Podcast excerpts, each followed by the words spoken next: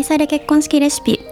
この番組はウェディングプランナーとして300組以上のカップルを見てきたノマドウェディングの国井優子が愛され結婚式レシピをオフレコでお伝えしていきます。さて今日はえっ、と30歳目前でいろいろと考える時期だと思うんですけど30歳目前で考えたキャリアデザインについてちょっとお話ししていきたいなというふうに思います。なんでちょっとごめんなさい。結婚式に直接関わることではないと思うんですけどあのこれを聞いてくださってる方っておそらくその結婚をされた方だったりとか結婚も考えてる方だったりとか、まあ、そういった決断に迫られてる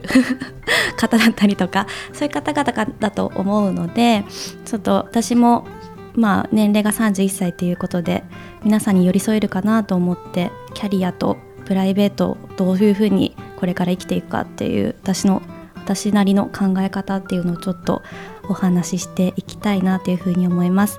まあ皆さんなんか何か作業しながら 耳を貸していただければと思います。えー、っとですね今年31歳になるんですけど私が結構将来をこういろいろ考え始めたのって多分27歳くらいの時だったと思うんですでそれまではもうがっつり仕事しようと思ってあのもう本当に仕事ばっかりしていました。で仕事ばっかりしてたって何何っていうふうに 思われるかもしれないんですけどもちろん会社にあのいたんですけどそれ以外の時間その、まあ、会社が終わって帰る時とかお休みとかも含めてなんか割とインプットの時間に当ててたような気がします。それはまたちょっと別でお話しするんですけどそれくらいもう全部仕事にのめり込んでたっていうあの時間を過ごしていてで278歳くらいの時にうんとこれからも、まあ、ある程度そのプランナーとしてのお仕事っていうのをあのもうなるもうなんて言うんでしょう把握してきた中でこれからもこれから先もこの好きなプランナーっていう仕事を長く続けるにはどうしたらいいんだろうっていうふうにふと思うことがあったんですね。っていうのがプランナーってものすごくハードなお仕事なので、まあ、その体力的にもそうですし結構メンタル的にもハードかなっていうふうに思っています。でそれがなぜかっていうとまあ一生に一度の、まあ、2人の大切な日を任してもらえるっていうプレッシャーだったりとか責任感その責任の重さっていうのはあのやっぱり正直お休みしていても気が気じゃないというかあの心配性な人ほどあれどうしたっけこれどうしたっけって心配したりだとかお客様から連絡来てないかなとかそういったことを考えたりするとあのなかなかハードなお仕事なんですね。なのでこの重圧を長年続けてこれからもずっと続けていくっていうのって果たして自分は続くのだろうかっていうのを正直考え始めていましたでもプランナーの仕事時代はすごく好きだったのでまあそうですね続けたいなっていう気持ちはあったんですけどで、まあ、それとプラスしてあというか分かりやすく言うと私がそう278歳くらいの時に考え始めたことっていうのがなんとなく3つあって、えーとまあ、やりたいことを挑戦したい年齢に差し掛かった、まあ、自分の目標だったり夢っていうのがなんか明確に出てきちゃったっていうのとあとはその時は全然結婚願望も子供のことも全くあの願望っていうのはなかったんですけどいずれか、まあ、将来の自分がそういうことを考え始める時が来た時にどうするかっていうのとあとはその時の自分のライフスタイルっていうこの中3つをどうしていこうかなっていうふうにすごい考えてました。でプランナーとしてまあ続けるのはあの会社員としてはちょっと難しいのとプラスそのやりたいことっていうのが、まあ、今このノマドウェディングを立ち上げたんですけどそこに詰まってます。でこれをあのちゃんと成長させていろんな人に届けるっていうのが私の、まあ、一個の今の使命なんですけどこれが私の夢であってで私多分、えっと、自分で作り上げたものなのでまあ、もちろんその変わらない責任の重さだったりとか、まあ、逆に自分でやり始めたからこそもっと責任が重くなってしまったんですけどやっぱやりがいが全然違うのであのそういった面では会社員の時と比べて割とメンタルっていうのは逆に落ち着きました。なので、えっと、そうなってくるとあの続けられるなっていうふうに正直思っています。であとはその結婚と子供についてもうこれみんな多分悩むところだと思うんですけど私本当に結婚願望がなくってあの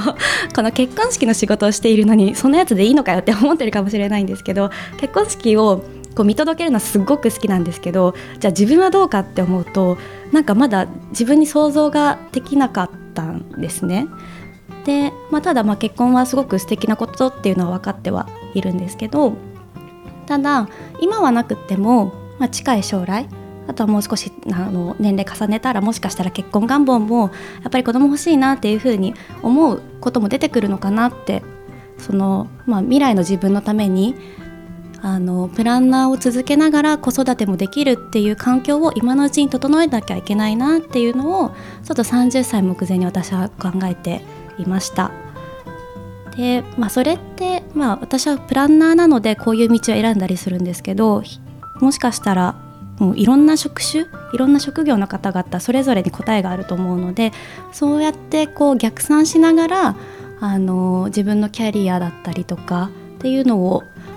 考えていきたいですよね、まあ、そんなことをちょっと考えてたのとあともう一個あのライフスタイルっていうところであの今はえーと、神奈川県に住んでるんですけど前は東京に住んでましてでその時は会社からも近い家に住んでいてでひどい生活してました。夜中に帰ってきたりだとかあのもう早朝から出てったりとかほとんど家にいない生活をしていてでプラスなんか自炊とかもせずほとんど外で食べたりとかと私お酒が好きなので飲みに行っちゃったりだとかもうとにかく不規則な生活をしていてあこのままでは良くないなっていうのもあってちょっとじゃあ自分が会社を立ち上げるってなったらあの集中もしたかったので誰も知らない